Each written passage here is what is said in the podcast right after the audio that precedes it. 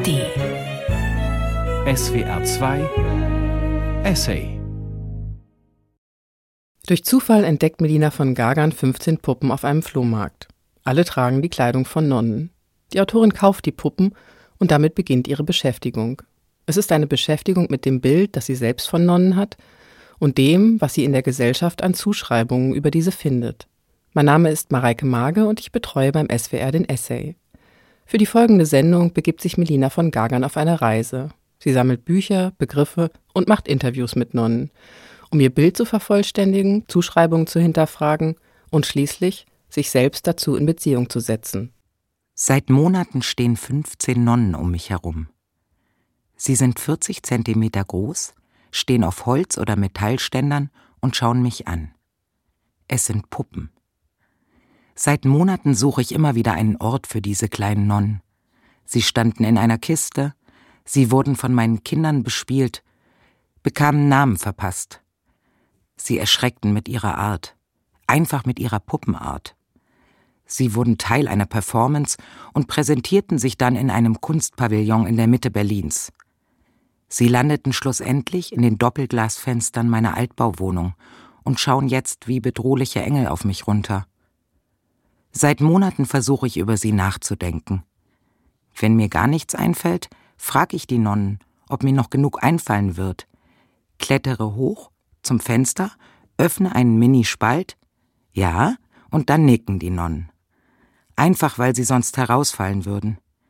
Ich kann es dann wieder schließen und weiterdenken. Ich muss jetzt erstmal hier ran. Und dann. Aber dann muss ich die fragen, wer macht mir das jetzt zu? Wie soll ich das jetzt zukriegen? Ich habe mir niemanden mitnehmen müssen. Ne? Wie soll ich das alleine hinkriegen? Das mache ich jeden Tag. Wahrscheinlich gewöhnt man sich. Die Puppen haben so eine große Faszination in mir ausgelöst, dass ich immer mehr über Nonnen wissen wollte. Ich wollte wissen, was mich da so anzieht. Ich habe verschiedene Wege eingeschlagen, Bücher gelesen und war beeindruckt von den faszinierenden Frauen. Von der Gründerin über die Marketingstrategin bis zur genialen Wissenschaftlerin war alles dabei. Auch habe ich mit Nonnen gesprochen und war gerührt von ihrer Offenheit, Hilfsbereitschaft und Herzlichkeit, mit der sie mir begegnet sind. Habe mit einem Schneider für Ordenstrachten gesprochen, habe mich geärgert, dass er mittlerweile Sportkleidung macht und nur noch drei Klöster beliefert. Wie schön wäre es gewesen, ihn auf seinen Reisen von Kloster zu Kloster zu begleiten. Schließlich habe ich mir am Theater eine Ordenstracht ausgeliehen, diese mit viel Charme angezogen und mich in unterschiedlichen Konstellationen in Berlin auf den Weg gemacht. Wie ein Pfau habe ich mich gefühlt, obwohl ich doch schwarz-weiß war. Jetzt heraus. Ich finde mich wie Sister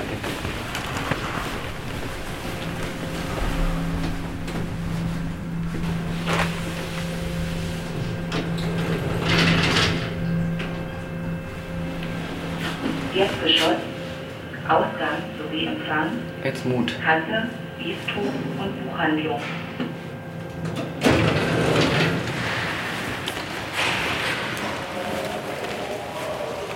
Und irgendwann wollte ich mir vorstellen, ich sei auf einer Reise.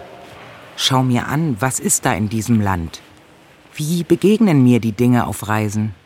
Auf Reisen gehe ich sprunghaft und spontan vor. Ich stelle mir also vor, ich steige in ein Auto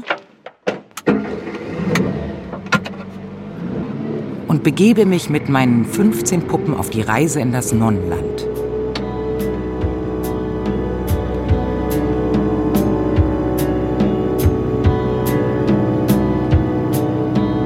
Non-Couture. Non-Couture. Ein Essay-Roadtrip. Ein Essay-Roadtrip durch, das Nonnenland.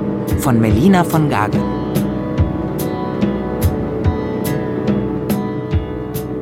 Lieber Gott, mach, dass die Puppen während dieser Reise Stimmen haben.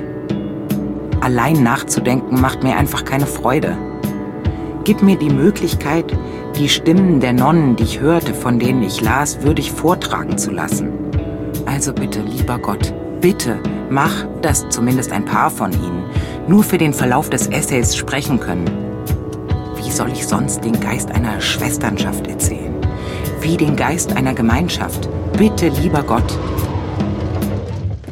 Oh, Hey, Hallo, wollt ihr auch ins Nonnenland? ähm, wir sind unterwegs zum Einsprechen, wir sind Schauspielerinnen und sollen verschiedene Stimmen von Nonnen einsprechen. weil die Autorin lieber die O-Töne der verschiedenen Nonnen, mit denen sie gesprochen hat, mischen wollte. Also mit ihren Gedanken über sie. Dann seid ihr richtig. Oh, das mit dem Beten scheint ja wirklich zu klappen. Was ist das denn? Uhr. Oh Gott. Darf man die anfassen? Hallo. Krass, oder? Das sind alles Nonnen und es. Aber die, guck mal, die sehen ein bisschen unterschiedlich aus, ne? Ja, die haben alle. Alle? mal, die haben Rosenkranz. etwas anders angezogen. Geil, Alter, das Kreuz. Krass, aber ich meine, es sind eigentlich ganz normale Puppen, oder? Naja, sieht so aus. Und Kniestrümpfe. Schüchern, süß. Süß. Guck mal. Und so ein Ledergürtel hier. Wie detailliert. Wahnsinn. Ne, erzähl mal, wo kommt die denn her? Ich habe sie gekauft. Wo bitte kauft man diese 15 Nonnenpuppen? Auf einem Flohmarkt in Tübingen. Warum hast du sie gekauft? Ich weiß nicht warum, ich war einfach fasziniert. Ich hätte kurz ein Bild gemacht, an alle verschickt.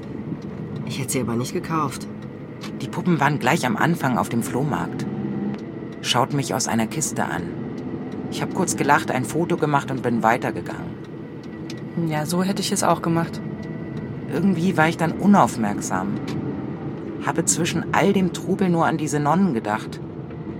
Hab mich dann zurücktreiben lassen und da standen die Puppen auf einem Tisch. 15 Stück, mit Kreuzen behängt. Ich habe sie alle gekauft. Alle verrückt. Hast du denn wenigstens die Verkäuferin gefragt, woher die kommen? Ja, echt.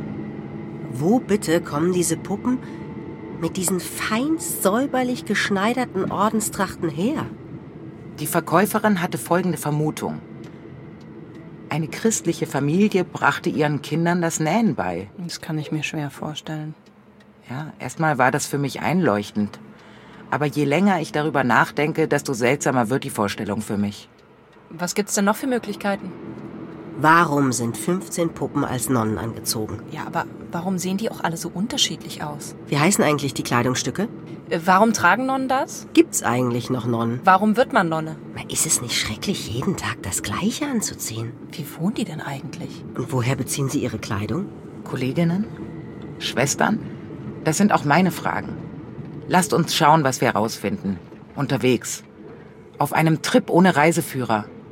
In diesem Land, das ganz langsam von der Landkarte verschwindet. Vor ihnen liegt die Landesgrenze Nonnenland. Das heißt, ihr seid jetzt Nonnen. Aber äh, sprechen wir dann eigentlich für alle Nonnen? Also so als Gruppe? Oder befassen wir uns nicht mit den Unterschieden zwischen den Orden? Bitte werdet zum Chor der Nonnen und vermengt die Worte aus allen Antworten, die ich bekommen habe. Und würzt sie auch mit meinen Gedanken.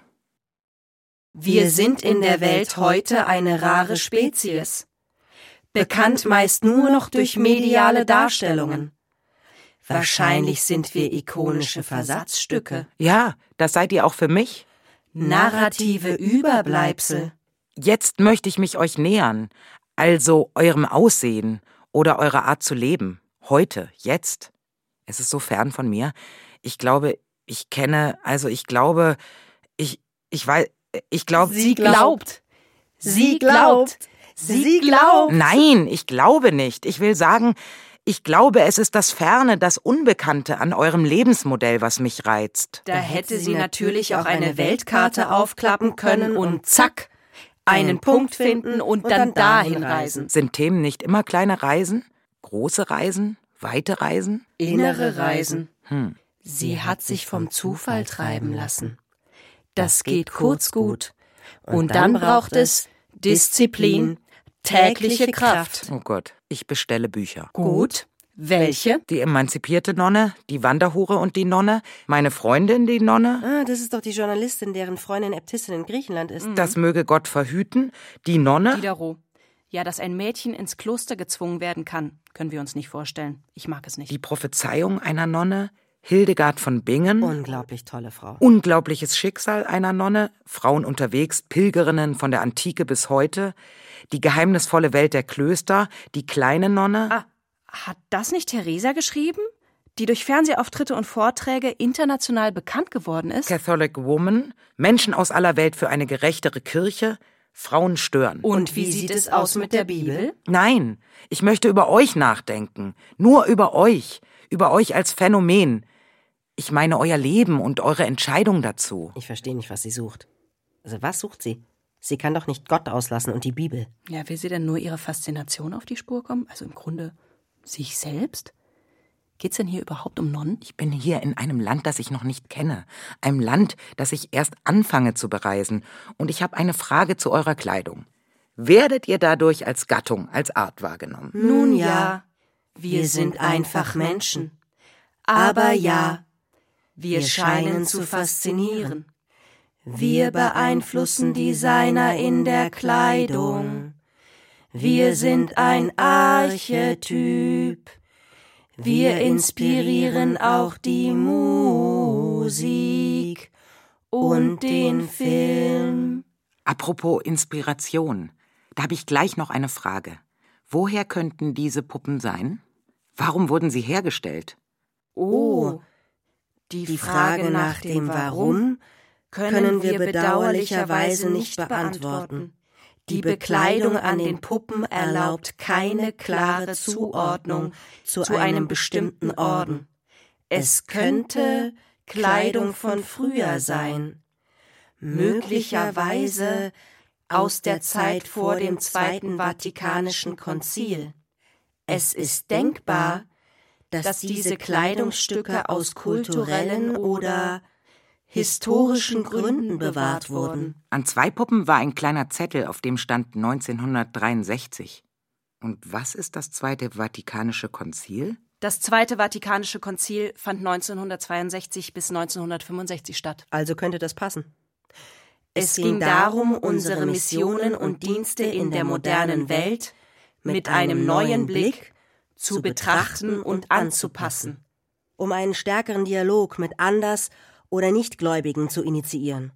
Und tatsächlich wurde auch auf die Bedeutung der Frauen für Gesellschaft und Kirche aufmerksam gemacht. Allerdings bestand das gesamte Konzilskollegium nur aus Männern. Aber hat das auch Auswirkungen auf eure Kleidung gehabt?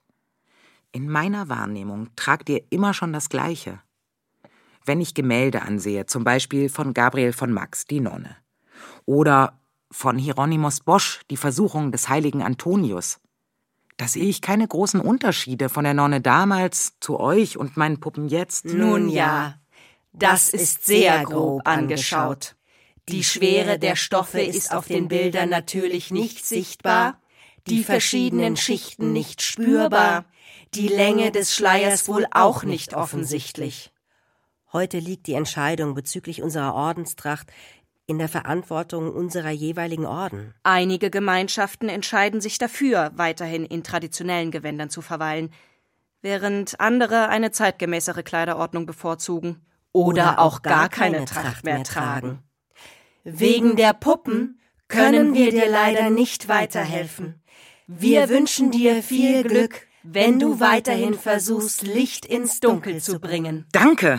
Also wenn wir jetzt weiterfahren, wo sollten wir als nächstes anhalten? Na, wo sollen wir sie hinschicken? Ähm, ähm. Oh, ich würde super gern zu diesem, wie heißt es mit den Heilkräutern? Oder ja, und Kinder? Oder auch gut, später ne? das erst. Hm? Oder was machst du immer so Standard? Ähm, also Nonne und Nachwuchs kann man ganz gut, finde ich. Ah. Oder äh, ganz klassisch. Touristen halten gern in Nonne beeinflusst Begriffe.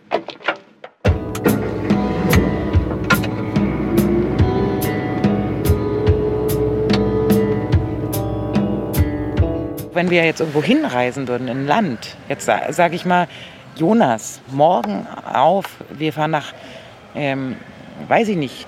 Baden-Württemberg war ich noch nicht. ich komme aus dem Osten. Wir waren im, meine Eltern waren immer nur im Urlaub, war immer nur Ostsee. Nee, aber ich meine jetzt mal so ein richtig Land, wo man wirklich keine Ahnung hat. So, ähm, wo man die Sprache nicht spricht. Sagen wir mal sowas wie Algerien. Melina. Okay. Ich bin homosexuell. Ich kann Ja. nicht nach Algerien. Gut, dann sagen wir Tibet. Okay. Aber da gibt's. Haben die da nicht auch so einen religiösen Konflikt zwischen den Mönchen? Genau, so fangen wir erstmal an. Was für Konflikte haben die? Aber wir, wir wissen doch dann nichts. Wir reisen dann einfach hin und dann lesen wir immer nebenbei so parallel das Wissen, so bam, bam, bam. Und ähm, versuchen dann uns zu verhalten, trotzdem das Land aufzunehmen, Ja. die Berge. Aber wa, wa, wa- was hilft dir da das Nonnenkostüm? Ja, wir würden uns auch nicht in Tibet als Tibetaner verkleiden. Weißt du, was ich gerade so nachdenke, wo wir hier so sitzen? Mhm. Wir reden ja ganz viel über kulturelle Aneignung. Ja, ja, das mache ich hier. Und auch unverschämt, blasphemisch. Weil Eine Nonne, die hier auf der Parkbank sitzt. raucht, sich ähm, einfach mal meint, über die Nonnenwelt ähm, einen Ausflug machen zu können. Aber so ist es ja mit jeder Reise, oder? Ich bin eine Touristin eigentlich in dem Land. Ich bin eine absolute Touristin im Nonnenland. Sie haben Ihr Ziel erreicht. Nonne beeinflusst Begriffe. Wir sind da. Wir sind da. Boah, ist das schön hier. Na, schön kann ich nicht so richtig sagen. Oh, ich fühle mich wie in einem Schwarz-Weiß-Bild. Ja. Aber mit ein wenig Braun dazwischen. Guck mal, das sind also alles Wesen oder Dinge, die irgendwas mit Nonne heißen. Da hat man früher, als man noch munter Tiere benennen konnte, so überlegt, wie heißt jetzt dieser Vogel? Zeigen Sie mal her. Also, er ist so schwarz-weiß. Hm, ähm, dann nennen Sie ihn doch Nonne. Wow, das ist eine gute Idee, wirklich super. Hat dieser Vogel denn noch einen Oberbegriff? Ja, er ist aus der Gattung der Kraniche. Dann würde ich einfach sagen, ähm, äh, ähm, äh, ähm, äh, Nonnenkranich. Toll, richtig gut, danke. Ich notiere es gleich ins Tierlexikon. aha. In Gefangenschaft haben die Nonnenkraniche eine Lebenserwartung von bis zu 60 Jahren. Es gibt nur noch knapp 3000 von ihnen? Vielleicht ist der Vergleich doch nicht nur auf das Federkleid bezogen. Wie meinst du das? Na, kein Zuwachs, Überalterung, Nachwuchs bleibt aus? Sagen wir so. 1965 lebten noch 100.000 Nonnen in Deutschland. 2021 sind es nur noch 12.000. Das heißt, dass nach und nach Klöster und Konvente aufgegeben werden. Aber als man noch munter Tiere benannte, war die Nonne ja auch noch nicht vom Aussterben bedroht. Das war doch die Blütezeit der Klöster. Die haben ja auch Aufgaben übernommen, die heute vom Staat bedient werden. Bildung, Forschung, Betreuung von Menschen in Not. Boah, ist das laut. Ja, die ist bekannt für ihre Lautstärke. Die Nonnengans. Schwarzer Hals, weißer Kopf, Körper schwarz-weiß und der Schnabel schwarz. Also wegen des Aussehens verstehe ich die Namensgeber. Lustig ist, die Gänsewitwen sind bei den Gantern, also den Gänsemännchen, beliebter als die Jungfrauen. Das ist irgendwie seltsam. Hier hätten die TiernamensgeberInnen doch etwas weiter forschen sollen. Das klingt ja fast so, als ob es besser wäre, wenn man in einen Orden eintritt und schon Witwe ist. Also natürlich ist es möglich, aber doch nicht besser. In Jungfrau oder Witwe eingeteilt zu werden, reduziert doch auf ein Label, das die gesamte Identität nicht wirklich einfängt. Ich habe ja mehr Facetten in meinem Leben und meiner Persönlichkeit als nur diese beiden Kategorien. Es fühlt sich an, als würden diese Bezeichnungen meine Erfahrungen und meine Individualität simplifizieren und auf nur einen Aspekt reduzieren. Es wäre schön, wenn man mich als die ganze Person sehen könnte, die ich bin. Nicht als Angehängte oder nicht Angehängte zu einem Mann. Aber darum geht's doch gar nicht. Wahrscheinlich war, als man Tieren noch munter Namen geben konnte, der Forschungsstand noch ein ganz anderer. Und rein äußerlich verstehe ich, dass diese Gans Nonnengans heißt. Nonnenfalter. Ja, eindeutig braun-weiß. Dann nennen wir ihn doch auch einfach Nonne. Ganz schlimmer Schädling. Nadel- und Laubvertilger. Die Nonne, also der Falter, legt ihre Eier in den Rindenritzen ab. Pro Nonne 300 Eier. Und all die hungrigen Raupen ernähren sich dann gemütlich von den Baumkronen. Die Bäume werden schwach und krank und können dann von Käfern heimgesucht werden. Ist aber auch nur so schlimm wegen der ganzen Monokultur. Ob diesen Falter vielleicht ein Nonnenhasser benannt hat? Vielleicht aus Hass auf die Möglichkeit ihrer Gemeinschaften? Im Mittelalter waren Frauenklöster durchaus mächtige Institutionen. Die geistlichen Frauen hatten einen besonderen Status, der sich nicht nur politisch, wirtschaftlich und kulturell zeigte, sondern es ihnen auch erlaubte, großen Einfluss zu haben. Ich glaube, das bezieht sich einfach auf das Aussehen. Kurze Zwischenfrage an euch als imaginäre Nonnenberaterinnen. Wie findet ihr das? Ist es nicht relativ absurd? Weil ihr euch so kleidet, heißen schon allein drei Tiere so. Wenn wir Namen in der Natur beeinflussen, können wir gut damit leben. Unmöglich ist es doch, sich sonst in der Wirklichkeit zurechtzufinden, wenn die Dinge keinen Namen haben. Zurechtfinden heißt ja immer auch, zum Recht zu finden. Aber ist das nicht etwas fantasielos, euch auf das Äußere zu beschränken? Gerade weil ihr doch versucht, das Äußere zu reduzieren, euch auf innere Werte konzentriert. Und dann werdet ihr so ganz äußerlich benutzt. Ihr werdet als Projektionsfläche missbraucht. Nur weil wir Dinge beim Namen nennen müssen. Worte und Namen helfen uns, die Natur zu verstehen. Wenn wir etwas benennen, setzen wir Grenzen. Das ist besonders in der Sprache spürbar. Trotzdem sind Namen wichtig für die Kommunikation, um zu zeigen, dass etwas da ist, auch wenn sie nicht alles erklären können. Würdet ihr, wenn in eurem Kloster ein Nonnenkranich brütet oder eine Nonnengans vorbeizieht oder eure Bäume vom Nonnenfalter bedroht werden, diese dann auch so nennen? Berliner nennen ja auch Berliner Berliner. Ich bekomme Hunger. Lasst uns einkehren. Welche Restaurants in Nonne beeinflusst Begriffe sind denn gut? Nonnenbräu, Nonne und Zwerg oder zur Nonne. Wo wollt ihr hin? Zur Nonne. Nonne und Zwerg? Ich wollte es Nonnenbräu. okay, du bist ähm, ernster, man erkennt dich nicht.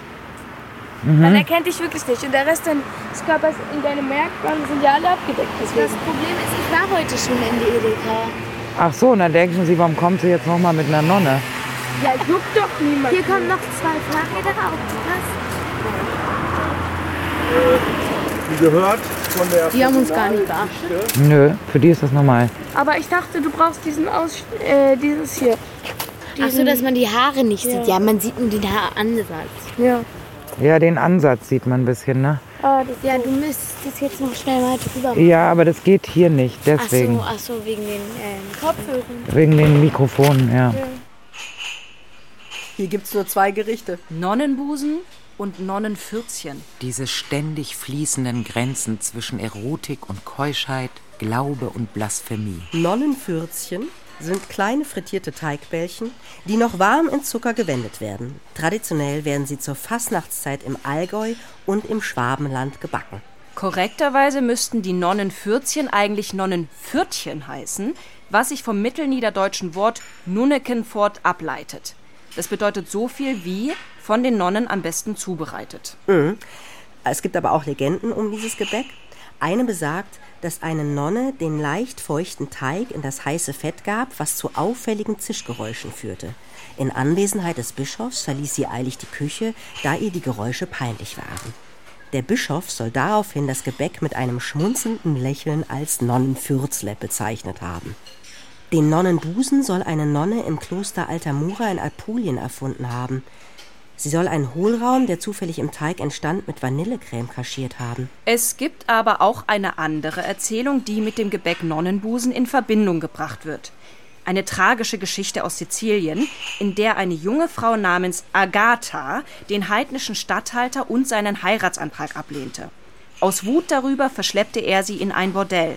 Doch sie blieb beim Ablehnen. Ja, ist doch klar, dass sie den Kerl nur noch mehr abgelehnt hat, wenn er versuchte, seine eigenen Interessen mit Gewalt durchzusetzen. Es wird noch schlimmer. Der Statthalter ließ ihr die Brüste abschneiden. Der heilige Petrus kam ihr zu Hilfe, doch als der Statthalter davon erfuhr, verschärfte er ihre Qualen. Er zwang sie auf glühenden Kohlen, bis sie schließlich verstarb, als Strafe für ihre Ablehnung.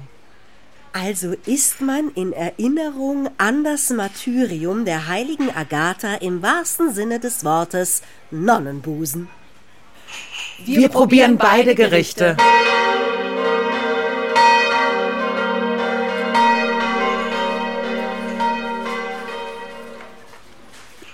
Hm.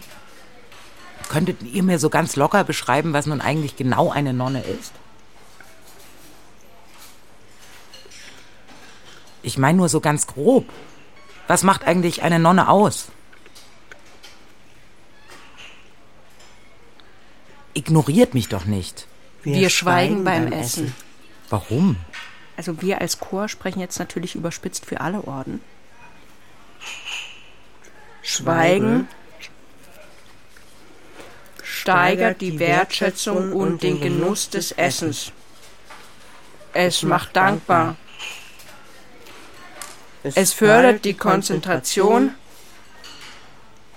und die spirituelle Praxis. Die Stille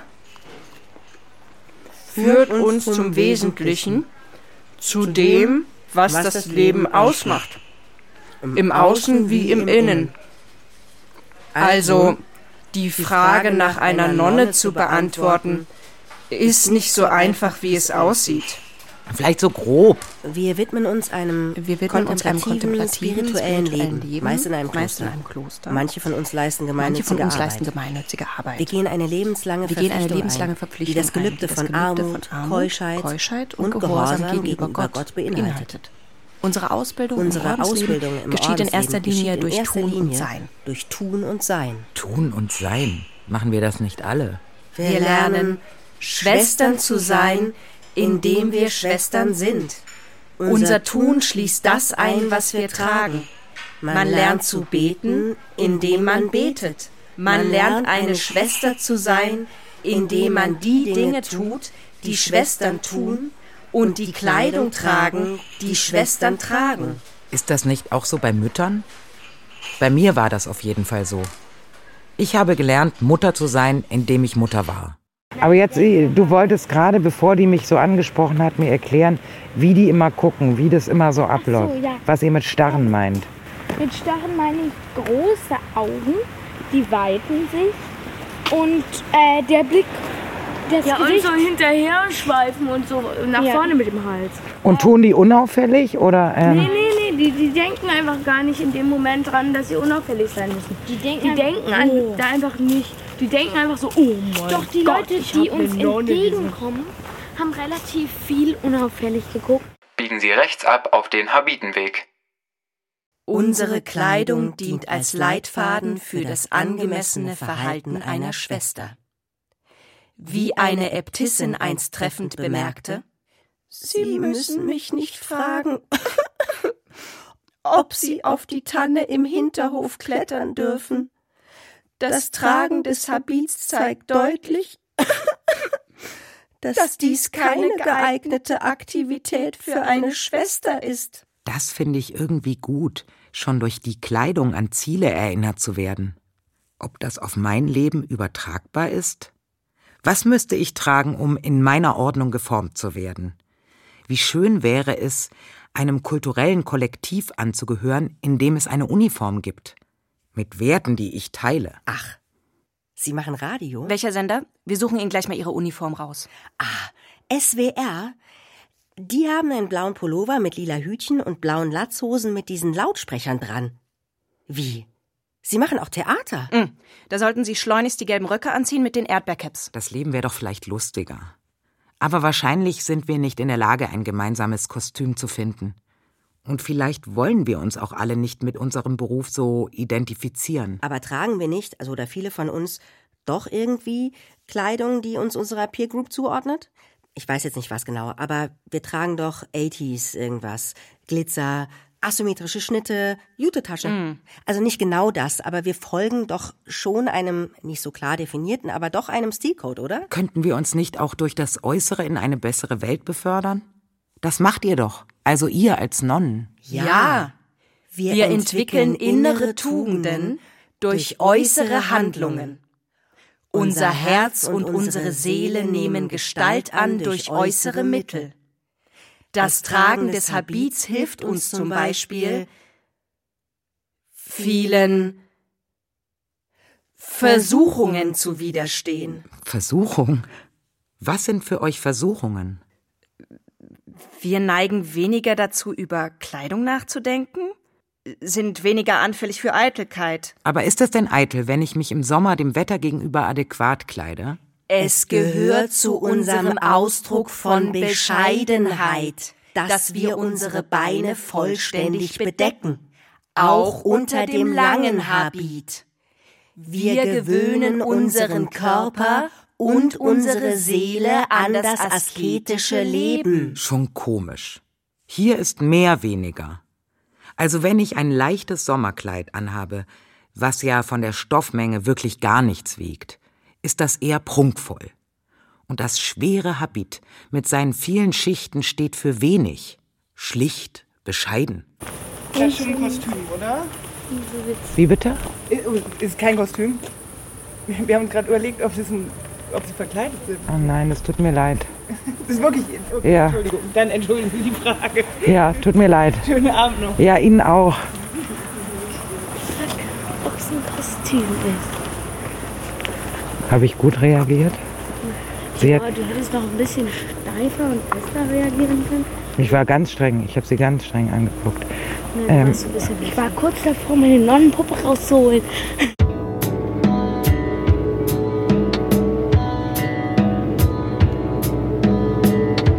Platz der Ordensvielfalt. Es gibt doch so viele unterschiedliche Nonnen. Ja, so viele verschiedene Orden, die auch alle so unterschiedlich gekleidet sind. Benediktinerinnen, Franziskanerinnen, unbeschuhte Karmelitinnen, Klarissinnen, Palotinerinnen, Dienerinnen des Heiligen Geistes von der ewigen Anbetung, Rosaschwestern, Martha-Schwestern, Ursulinen, Vincent. wir können unmöglich alle Orden hier aufführen. Es sind so unglaublich viele, zumal es ja so viele davon einfach nicht mehr gibt. Es gibt ja sogar auch buddhistische Nonnen. Ja, und deren Kleidung ist ja so farbenfroh. Natürlich, aber das möchte ich jetzt hier komplett ignorieren, weil meine Puppen katholisch sind. Naja, es kann ja nach wie vor sein, dass ein Mensch mit einem totalen Fetisch diese Puppen hergestellt hat. Ganz kurz. Ich wollte es eigentlich nicht sagen, aber im Vorhinein habe ich einfach mal Fetisch und Nonne gegoogelt. Äh, Darf ich mal aus dem Internet zitieren? Hallo zusammen. Hab da mal eine Frage. Ich habe als großen Fetisch Nonnen. Klingt vielleicht blöd oder pervers, aber ich liebe es, mich im Nonnenkostüm im Spiegel zu betrachten. Wisst ihr, wo man echte Kostüme von Nonnen herbekommt? Hab das halbe Netz abgesucht, finde aber nichts. Mein Schatz steht auch total auf Nonnen. Dachte, ich überrasch ihn mal im Kostüm, weiß aber nicht, wie ich's anstellen soll. Einfach in dem Kostüm auftauchen wollte ich jetzt nicht. Habt ihr eine Idee? Nonne sexualisiert. Das hat was, wenn Frauen sich als Nonnen verkleiden. Entschuldige, wenn ich etwas zu sehr schwärme, aber wenn ich diese Kostüme sehe, die Hauben, alles in schwarz, bis auf den kleinen weißen Rand an der Haube, dann ist es um mich geschehen, weil ich den Kontrast zwischen Sexappeal und Keuschheit, zwischen Erlaubtem und Verbotenen, den Widerspruch zwischen Sex und Enthaltsamkeit, der durch ein solches Kostüm zum Ausdruck gebracht wird, liebe. Ich denke mal, dass deinem Freund das auch gefallen wird. Mein Tipp ist anziehen und dich ihm präsentieren.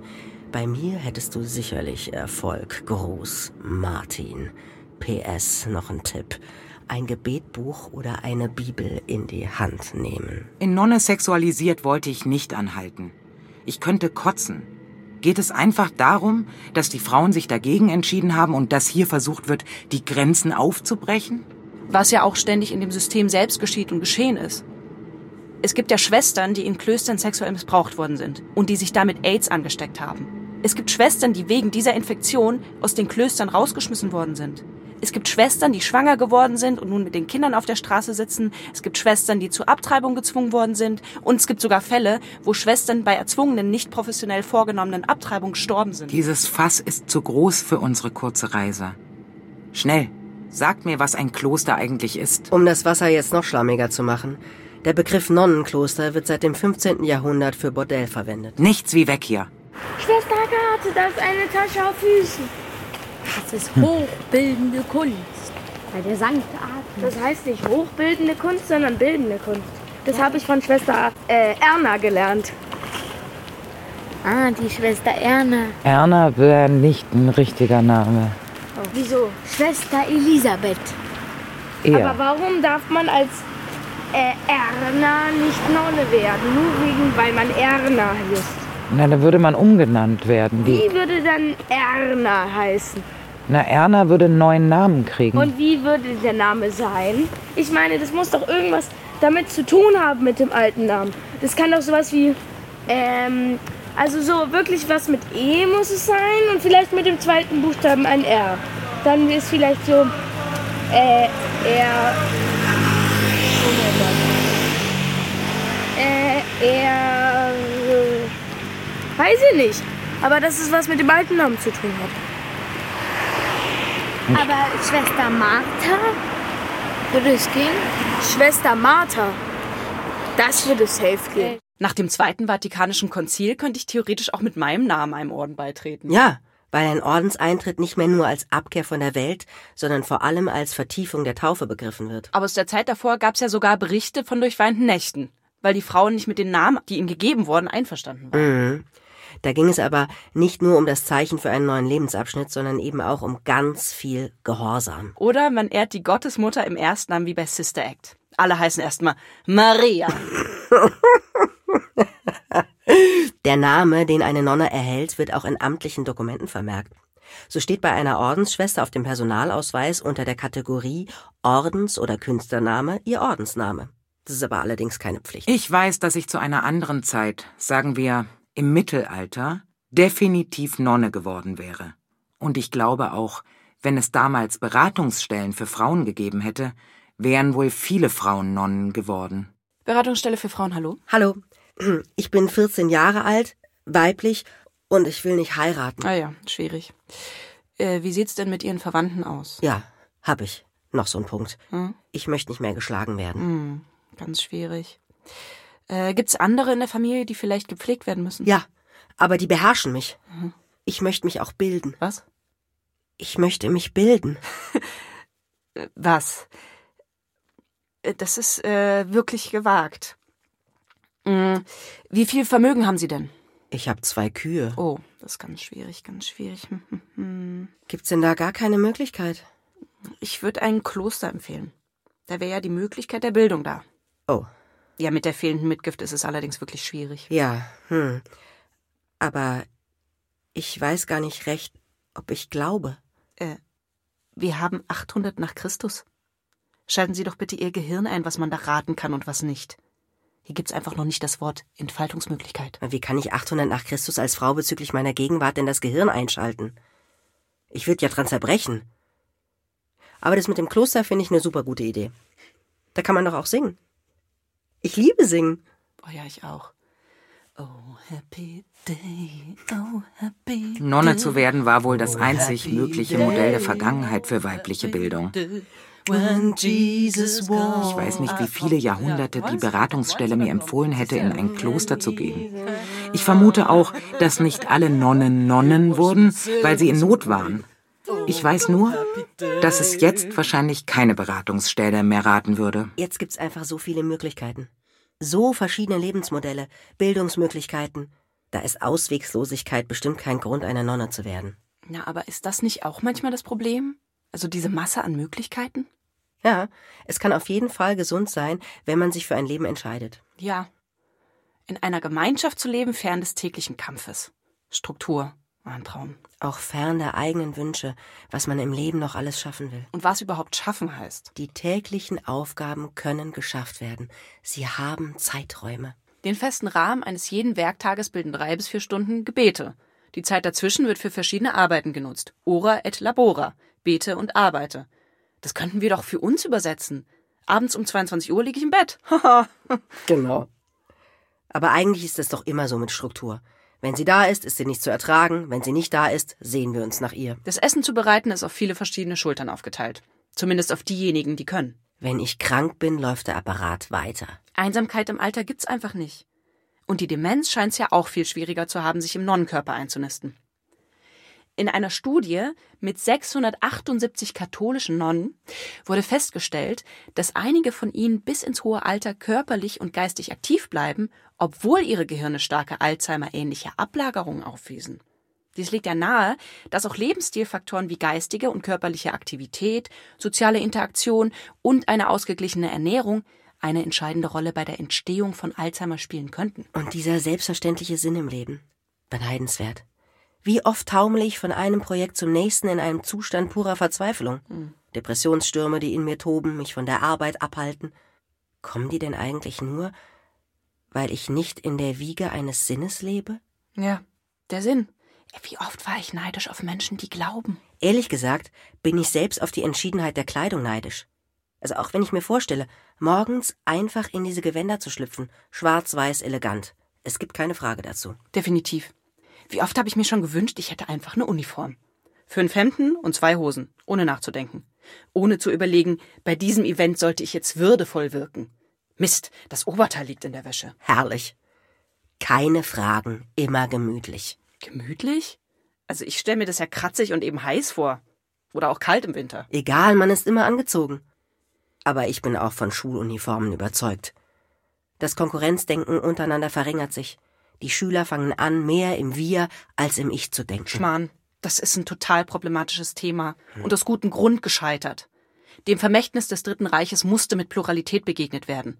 Eigene Meinung musste gefördert werden. Als hätte die eigene Meinung etwas mit der Kleidung zu tun. Das ist doch total absurd. Kleidung ist einfach eine Ausdrucksmöglichkeit für Kinder und Jugendliche. Da geht's auch nicht um Marken, sondern um einen bestimmten Look. Lächerlich. Was soll das bitte für ein Look sein? Dein Sohn immer in Jogginghose und kaputten T-Shirt. Ganz toll, Schuluniform. Mädchen werden gezwungen, Mädchenkleidung zu tragen, sodass klassische Geschlechterrollen gestärkt werden. Eine Nonne oder eine Schwester zu werden, ist eine spirituelle Entscheidung, kein praktischer Modeentschluss. Spürt man da was? Spricht jemand zu dir? Ist es irgendwie was über. Nee, also sprechen würde niemand zu mir. Also würden wir jetzt nicht darüber reden, würde ich fast jetzt schon nicht mehr drüber nachdenken. Also der Schleier käme mir noch ein bisschen raschelig und seltsam vor bei jeder Bewegung. Das weiß ich nicht, wie das ist. Und ich denke halt über den Kragen nach, ob das zu fleckig ist oder sowas. Aber guck mal, jetzt gibt es immer den Double Take, den geilen. Aber eigentlich sind es nur modische Fragen, die du dir stellst. Nicht innere, meinst du? Mhm. Das stimmt. Du meinst, ich sollte jetzt merken, wenn ich das anhab, sollte ich nicht rauchen. Ja, oder ob das irgendwie. Also ich meine, da, das hat ja eine. Du warst ja irgendwie auf einer Reise und hast so viel Wissen dir angehäuft und trotzdem. Kommt jetzt nur so Äußerlichkeiten Mhm. raus. Das ist was Oberflächliches. Also ist es vielleicht dann doch nicht Kunst gleich Religion. Na, wenn ich jetzt aber daran glauben würde, dann wäre es ja was anderes. Wenn Kunst, äh, an Kunst glaube ich und da, da könnte ich auch für eintreten und könnte mich darum streiten und könnte wissen, äh, die Etiketten von innerlich heraus. Aber jetzt weiß ich ja gar nichts. Jetzt weiß ich nicht, was das ist. Ich denke denk mir von meinem Wissen den Teil, der ist aber sehr von außen äh, reingedrungen und nicht von innen heraus.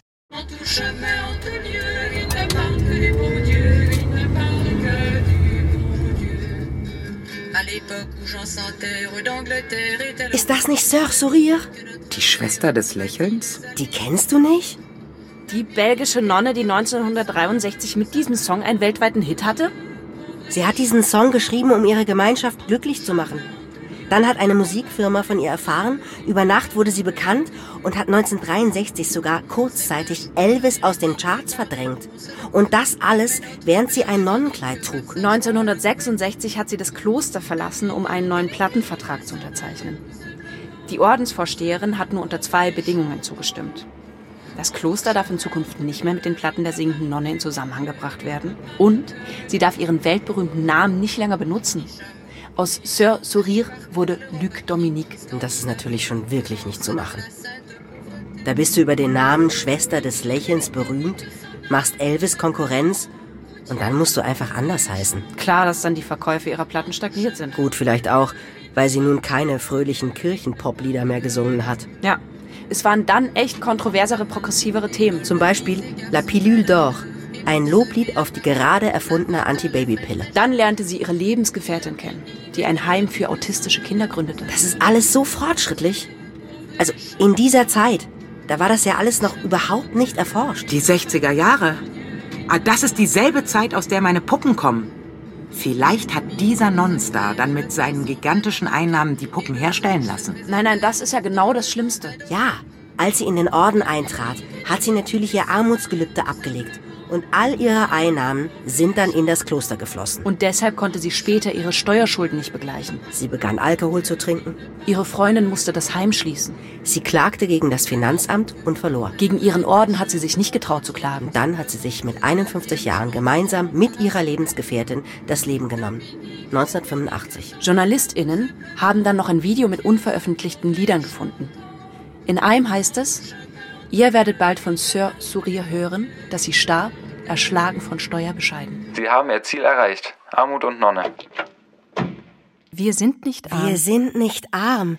Wir sind nicht arm. Wir haben alles, was wir brauchen. Wir sind versorgt mit dem Nötigsten. Wir bezeichnen nichts als unser eigen. Wir teilen fast alles. Es heißt also unsere Schürze, unser Buch. Wir haben nichts und doch alles. Also, ich habe folgendes Zitat bei Clara von Assisi gefunden.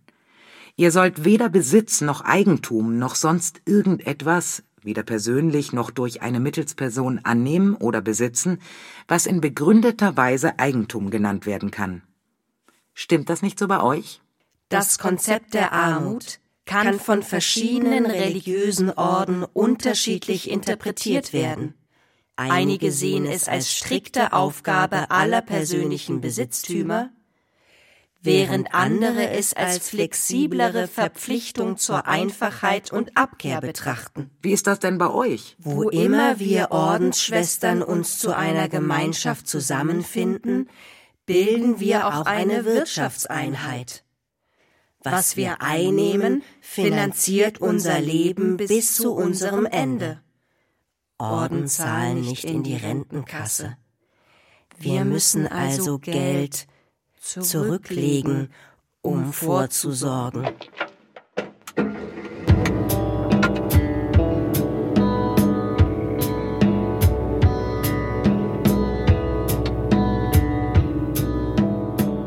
Ich habe ja heute Morgen wieder einen Bericht von einer Nonne im Radio gehört, die gar nicht weiß, was sie mit ihren 275 Euro Taschengeld machen soll. Sie spendet es. Naja, fürs Essen ist gesorgt, für die Kleidung, die Miete. Das macht frei. Der Geist hat Platz, er kann sich anderem widmen. In dem Nonnenfall fürs Gebet, in meinem Fall wäre es Kunst. Ah, boah, der Vergleich ist schwierig. Dennoch, ich sag's auch. Mein Glaube ist Kunst. Und natürlich auch meine Zweifel.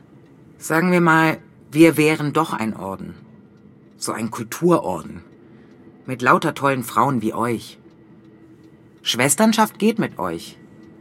Ich weiß, wir leben nicht zusammen, kochen selten und gehen nie beten, aber trotzdem fühle ich mich in eurem Kreis aufgehoben. Ihr seid meine Schwestern im Geiste. Lustig, die Vorstellung, mit dir beten zu gehen. Aber ist es in der Kunstwelt nicht gerade so wichtig, die eigene Reibung zu haben, sich abzusetzen? Sich selbst in der Einzigartigkeit zu schärfen? Was auch immer das bedeutet. Da würde das mit gemeinsamer Kleidung nicht gehen. Also zumindest kann ich es mir schwer vorstellen. Aber ich sehe mich auch nach einer Gemeinsamkeit. Sehne mich danach, einen Platz zu haben, den ich nicht erkämpfen muss. Eine Aufgabe zu finden, die ich nicht definieren muss. Eine Geschichte zu sein, die eine klare Dramaturgie hat. Stopp! Wir sind auf Reisen. Was wäre das für eine langweilige Reise, wenn alle Hotels gebucht wären, jeder Tag vorüberlegt, jedes Restaurant reserviert? Nein, wir fahren und wandern und wissen nicht, wo wir schlafen werden, welchen Zufällen und Menschen wir begegnen, welche Schilder wir lesen. Ja, lass uns fahren und aus dem Fenster die Schilder lesen. Schilder sind Schlagzeilen. Oh, hier ist eine Emmy. Brumm, brumm. Ja, wäre jetzt lustig. Die Nonne fährt mit der Emmy. Ja, und zwei Kinder. Das geht nicht. Zwei Kinder, da werden wir verhaftet. Ich weiß. Also, Aber das wäre lustig, mit dieser riesigen Tracht Emmy zu fahren. Wie bitte? Nonne im Gefängnis. Schlagzeilen. Ey, Fake-Nonne im Gefängnis.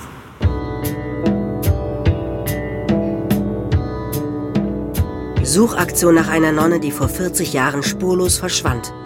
Nonne verwest nicht, obwohl sie seit vier Jahren tot ist. Katholische Nonne, die im Kommunismus heimlich Babys taufte, im Alter von 92 verstorben. Spielsüchtige Nonne wegen Geldwäsche und Betrugs angeklagt. Zockernonne klaut Schulgeld und verspielt es im Casino. Knast. Wie ein Mönch und eine Ex-Nonne die große Liebe fanden. Wie durch ein Wunder, Nonne überlebt Giftpilze. Entdeckung einer Nonne macht Kloster reich. Göttlich. Nonne ist Fußballtrainerin im Damenteam. Voice of Italy. Singende Nonne gewinnt italienische Gesangsshow. Um Himmels Willen. Das ist üble Berieselung. Schlimmer als sich Netflix-Serien auf 1,5-fache Beschleunigung reinzuziehen. Als eBay Kleinanzeigen nach zu verschenken abzusuchen und zu versuchen, sich die Lifehacks von TikTok zu merken. Das sind doch genau die Gründe, warum man fasten sollte. Man sollte aufhören, solche Blitzlichter zu konsumieren. Schlagzeilen schlucken, sich daran verschlucken, die Bedeutung verlieren und doch keinen Meter vorwärts zu kommen. Ich gehe ins Kloster und faste. Ich reinige mich. Ich mache Askese, ich vergrabe mich, ich gebe auf. Das Land erdrückt mich. Also, ich möchte jetzt askesieren. Ziel erreicht. Nonne Askese. Askese ist ein aktiver Prozess. Das Wort Askese kommt ursprünglich vom altgriechischen askein und heißt üben. Wir üben das Denken, das Wollen und das Verhalten zu disziplinieren. Damit umspannen wir sämtliche Ebenen menschlicher Handlungsmöglichkeiten. Asketisch leben soll doch aber auch zur Vereinfachung unseres Lebens und damit zum persönlichen Glück führen, oder? Darin liegt eine große Chance. Für den modernen Menschen, der seine unüberschaubare Wahl und Entscheidungsfreiheit ins Auge sieht, bedeutet Askese bewusst und aktiv auf eine maximale Wahlfreiheit zu verzichten. Waren nicht Asketinnen ganz ursprünglich eher Künstlerinnen und Sportlerinnen? Es waren Personen, die tagtäglich eine körperliche oder handwerkliche Übung praktizierten, die sich angestrengt haben, um Perfektion zu erreichen. Also nicht unbedingt Personen, die in einem religiösen Kontext Einsamkeit, Keuschheit und freiwillige Armut übten und predigten? Die Askese ist immer eine soziale Praxis. Sie wird von der historischen und der sozialen Lage beeinflusst, in der sie stattfindet. Askese kann auch als ein Mittel zur Selbsttransformation betrachtet werden, das nicht nur den Einzelnen betrifft, sondern auch Auswirkungen auf die Gemeinschaft hat. Menschen, die Askese praktizieren, können oft als Vorbilder dienen. Gehen deshalb so viele Menschen, die nichts mit Religion zu tun haben, eine Zeit lang ins Kloster? Über die Gründe können wir nur spekulieren. Hier können wir nur zitieren. Ich bin im Hamsterrad gefangen. Ich bin am Ende meiner Kräfte. Ich möchte ein neues Kapitel aufschlagen. Ich drehe mich im Kreis. Ich brauche dringend eine Pause, um wieder zu mir selbst zu finden. Ich stecke in einer Sackgasse. Ich brauche Ruhe. Ich kann die Nachrichten aus der Welt nicht mehr ertragen. Sie kommen, um Krisen zu bewältigen, Kraft zu schöpfen, Energie zu tanken. Das heißt, ihr seid sozusagen eine Tankstelle für Menschen mit Burnout? Das erkennt dich niemand, Melina. Meinst du, ich sehe dann nicht Nein. so aus, wie ich bin? Nee. Die würden dann denken, da sitzt eine Nonne. Genau. Okay. Die erkennen eher mich. Das ist ein Problem. Da saß Jonas mit einer Nonne. Aber ich meine, das wäre ja okay, wenn du als Journalist eine Nonne interviewst. Vielleicht, wer, wer weiß denn, ob ich hier als Journalist sitze. Ja, das weiß man ja nicht, aber das wäre nicht peinlich für dich. Ich bin jetzt hier gerade in einer ganz anderen Rolle. Oh Gott, hier gucken schon wieder Leute. Ich ähm, guck da nicht so hin. Ach so, ich? Du siehst doch sowieso eine Stunde Brille. Ah ja. Aber ich muss mich doch das auch spüren, was ich integrieren. Also ich wäre auf jeden Fall nicht gern in so einer präsenten ähm, Rolle. Also dass man nicht inkognito durch den Park gehen kann. Ich fühle mich nicht inkognito. Ich fühle mich wie so ein Pfau verkleidet, obwohl ich was Schwarz-Weißes anhabe. Landesgrenze Nonnenland. Aber es gibt doch noch so viele Orte im Nonnenland, die wir besuchen müssen. Äh, ich würde ja gern noch nach Fasten und Nonne, Oh ja. nach berühmte Nonnen, nach Heilkräuter und Nonnen, nach... Es ist äh, einfach schrecklich, wenn eine Reise zu Ende geht. Ja. Wichtige Orte nicht besucht. Komisch, euch jetzt einfach so zu verabschieden. Naja, so ist es doch immer. Man macht ein Projekt und dann auf Wiedersehen. Was hast denn du jetzt mit den Puppen vor? Das weiß ich noch nicht. Wenn ihr eine Idee habt, sagt gerne Bescheid. Ich muss auch das Kostüm noch zurückbringen. Ah, du kannst uns da an der Bushaltestelle rauslassen. Danke, dass ihr Teil meines künstlerischen Lebens wart. Souvenirshop Nonnenland. Sag mal, darf ich eine Puppe als Souvenir mitnehmen? Äh, wir haben total vergessen, eine Postkarte zu schreiben. Lasst uns noch schnell eine zusammenschreiben. An wen schicken wir sie? Ja, vielleicht an alle Schwestern der Kunst. Ja, ja, wir hm? fragen nach, ob sie auch Lust auf einen Orden hätten. Und was glaubt ihr, wie wird es sein, wenn Mama aus der Nonnenphase raustritt? Und dann kommt das nächste Thema, würde ich sagen. Ich hoffe, die Pfauenphase. Dann kommt die Pfauenphase. Ich hoffe, sie vermacht mir eine. Eine reicht mir. Die Ronja. Und habt ihr was aus dieser ganzen Nonnenwelt gelernt? Ja. Nonnen im Pass. Und dass Nonnen nicht Anna heißen dürfen. Hey Schwestern! Schöne, Schöne Grüße. Grüße aus dem Nonnenland. Dieses Land ist sehr speziell. Aber wir können es euch sehr empfehlen. Wollt ihr mit uns einen Orden gründen? Es geht um die Leidenschaft, die wir teilen. Es ist ein unsichtbares Band, das über Entfernungen hinwegreicht. Ein Band aus Inspiration, Unterstützung und, und gemeinsamer Vision. Schöne Grüße, Anne Hoffmann, Anna-Sophie Schindler, Melina von Gagern. PS. Vielen Dank und viele Grüße an Schwester Mirjam, Schwester Theresia, Schwester Ludovica, Schwester Letizia und Peter Ferdinand Mattes, Nino und die Kinder Iris und Jonas Kühlberg. Und, und die, die Schwester, Schwester aus, aus dem Klosterladen in Berlin. PPS Non Couture. Ein Essay-Roadtrip durch das Nonnenland. Ton und Technik Tanja Hiesch, Regie Melina von Gagern, Redaktion Mareike Mage, Produktion Südwestrundfunk 2023